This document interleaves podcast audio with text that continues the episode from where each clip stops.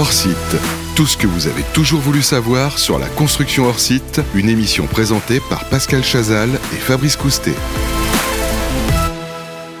Bonjour et bienvenue à tous, bienvenue sur Bâti Radio pour ce nouveau numéro de Hors Site. Tout ce que vous avez toujours voulu savoir sur la construction hors site sans jamais oser le demander. On va oser le demander, nous, à Pascal Chazal. Bonjour Pascal. Bonjour Fabrice. Le fondateur du groupe Hors Site. Alors, dans les podcasts précédents, à retrouver bien évidemment sur Bâti Radio, on a beaucoup parlé de standardisation, mais cette question, Pascal, est-ce que finalement, si euh, on parle beaucoup de standardisation dans, ce, dans cette construction en site, est-ce que finalement, on va pas, en fin de compte, avoir tous les mêmes logements s'ils sont standardisés? Alors c'est vrai, Fabrice, que le mot standard est un mot qu'on n'aime pas du tout dans le monde de la construction. On le comprend pas, pas du tout d'ailleurs. Euh, et on a un peu l'image de la Ford T. Hein. Vous connaissez les, les phrases de Henry Ford. Hein. Mmh. Henry Ford, quand on lui demande quand, de parler de, de, de, la Ford T, il dit à l'époque, euh, si on m'avait demandé, si j'avais demandé à mes clients ce qu'ils voulaient, ils m'auraient dit un meilleur cheval. Parce que ramenons-nous en, 1917, hein, finalement, mm. euh, la voiture, c'est la voiture à cheval.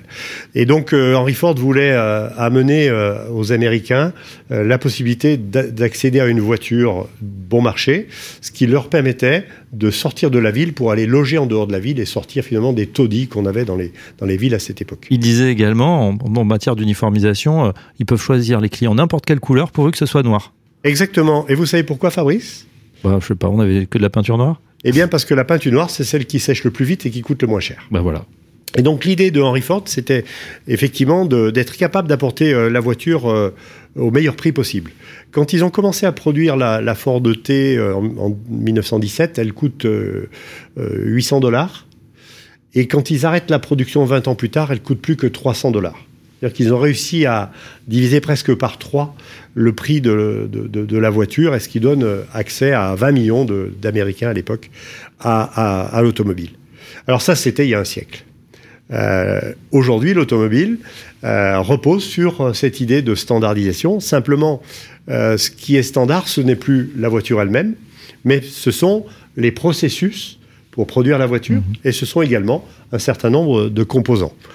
Alors on peut prendre l'exemple de n'importe quel euh, fabricant de, voitures. Je vais prendre l'exemple de Volkswagen qui possède un, système, comme tous les fabricants de voitures, euh, qu'on appelle un système plateforme. Alors chez Volkswagen, il s'appelle la plateforme MBQ. Avec cette plateforme MBQ, on sait produire des voitures depuis la Skoda Fabia, jusqu'à vraiment l'entrée de gamme, jusqu'à une Porsche Macan. Et en fait, à partir de cette plateforme, on sait produire toutes les voitures de, la gamme Volkswagen. Euh, ça représente 3 millions de voitures par an. Mhm. Euh, à partir d'un processus standardisé et d'un certain nombre de composants standardisés. Et une usine de voitures produit à peu près 1000 voitures par jour. Sur cette chaîne, il n'y a pas une voiture identique. Elles, elles, sont toutes parfaitement différentes. Parce que Fabrice, vous, quand vous allez un jour euh, changer de voiture, vous allez sur le site internet du, du, constructeur et vous allez choisir. Vous allez choisir votre modèle, mes, mes, jantes, euh, vos jantes, votre couleur, euh, votre, votre, moteur, etc. Et en fait, aujourd'hui, les voitures nous offrent un million de configurations possibles. on s'en rend pas compte, mhm. mais les industriels savent gérer un million de configurations possibles euh, pour euh, finalement, euh, à partir de, composants et de processus standardisés. Bon, Pascal, parfait pour le, la voiture. Mais on ne vous savez pas expert des voitures, nous on parle du bâtiment. Quel est le rapport justement d'une standardisation du bâtiment? Alors en fait, euh, dans notre logique de, construction, euh, on est dans une logique de chantier, vous savez, euh, depuis finalement l'après-guerre où on, coule du béton, on est dans une logique de chantier. Et on est organisé par métier. On a par exemple un, bureau d'études structure, on a un bureau d'études thermique, on a un bureau d'études fluide par exemple. Et en fait, tous ces gens qui sont extrêmement compétents raisonnent métier par métier. Alors je vais vous prendre un exemple. Euh, imaginons que on ait, vous ayez envie de, construire un hôtel. Vous allez vous tourner vers euh, euh, une équipe de maîtrise d'œuvre qui va concevoir cet hôtel et qui va le, concevoir finalement avec cette logique de métier. Mhm. Eh bien, Fabrice, je, on peut en faire l'expérience euh, quand vous voulez. On va prendre un, plan d'hôtel. Normalement, dans un hôtel, vous pouvez imaginer avoir deux ou trois typologies de chambres, et ça doit suffire pour répondre aux besoins de, l'hôtelier. D'ailleurs, lui, il est très content quand il y a un minimum de typologie de chambres, parce que c'est plus facile à entretenir, à exploiter, bien, sûr. bien entendu. Eh bien, figurez-vous que si vous regardez d'une manière précise un plan d'étage d'un hôtel, vous allez vous rendre compte qu'il n'y a pas une chambre identique. Très bien. Alors ça peut paraître complètement surprenant. Hein eh bien, c'est dû à cette organisation métier. Finalement, personne n'est intéressé à avoir euh, une, chambre identique à la suivante. On est intéressé à économiser le béton et le ferraillage dans la dalle, à économiser les sections de tuyaux et puis les épaisseurs d'isolant, mais personne ne s'intéresse finalement à obtenir mhm. finalement la, chambre standard. Et finalement, euh, si on veut fabriquer cette chambre dans une usine, ben le résultat, c'est qu'on n'a pas une chambre identique et que l'industriel qui va fabriquer la chambre, en fait, il doit faire une étude très poussée pour être capable de fabriquer efficacement dans une usine.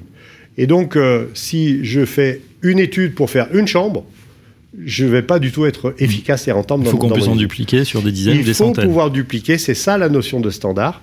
Et donc en fait, on fait la démonstration assez régulièrement qu'il est tout à fait possible de d'avoir une logique de standardisation, par exemple des chambres si je fais un hôtel, mhm.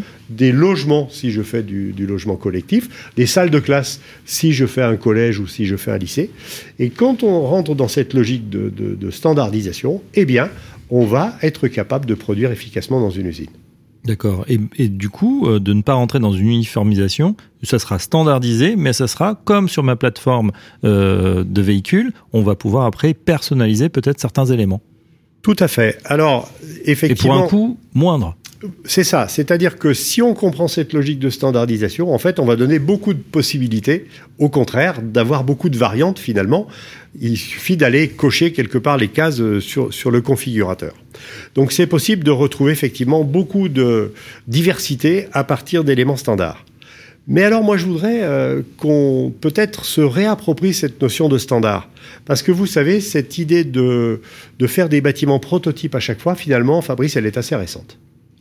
Elle est assez récente.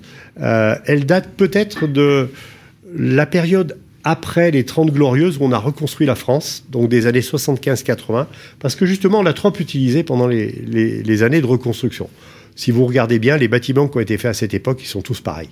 Mmh. Les grandes barres d'immeubles dans les banlieues, les maisons chalandonnettes, les piscines tournesol, etc. Et dans les années 75-80, il y a eu un effet de, de réaction finalement où euh, on nous a dit, et fort justement, vous êtes en train de massacrer notre pays, donc maintenant essayez s'il vous plaît de faire un bâtiment spécifique à chaque fois.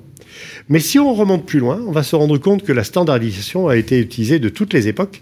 Par exemple, au XIIe siècle, quand on a construit les cathédrales gothiques, eh bien figurez-vous qu'on utilisait la standardisation. Et si vous regardez précisément, si vous regardez précisément une rosace, par exemple, d'une cathédrale, vous allez vous rendre compte que les pierres sont parfaitement standardisées. Un peu plus proche de nous, euh, le baron Haussmann. Regardez les immeubles haussmanniens qui nous environnent ici, qui sont considérés comme étant les plus beaux immeubles du monde eh bien, ces immeubles-là sont parfaitement standardisés et codifiés. Vous le savez, c'est les boutiques au rez-de-chaussée, les immeubles euh, bourgeois euh, au, premier étage, et puis les bonnes euh, sous le toit. Mais tous ces éléments-là sont parfaitement codifiés. Donc, on peut faire des bâtiments d'une très très grande qualité mmh. en utilisant cette logique de standardisation. Et voilà, et qui ne sera pas forcément justement l'uniformisation. Bien au contraire, on pourra configurer son logement comme sa voiture demain sur une plateforme, sur une base identique. Merci Merci Pascal Chazal, c'est très clair, le fondateur du groupe Orsite. On se retrouve très prochainement pour un nouveau numéro du magazine Orsite.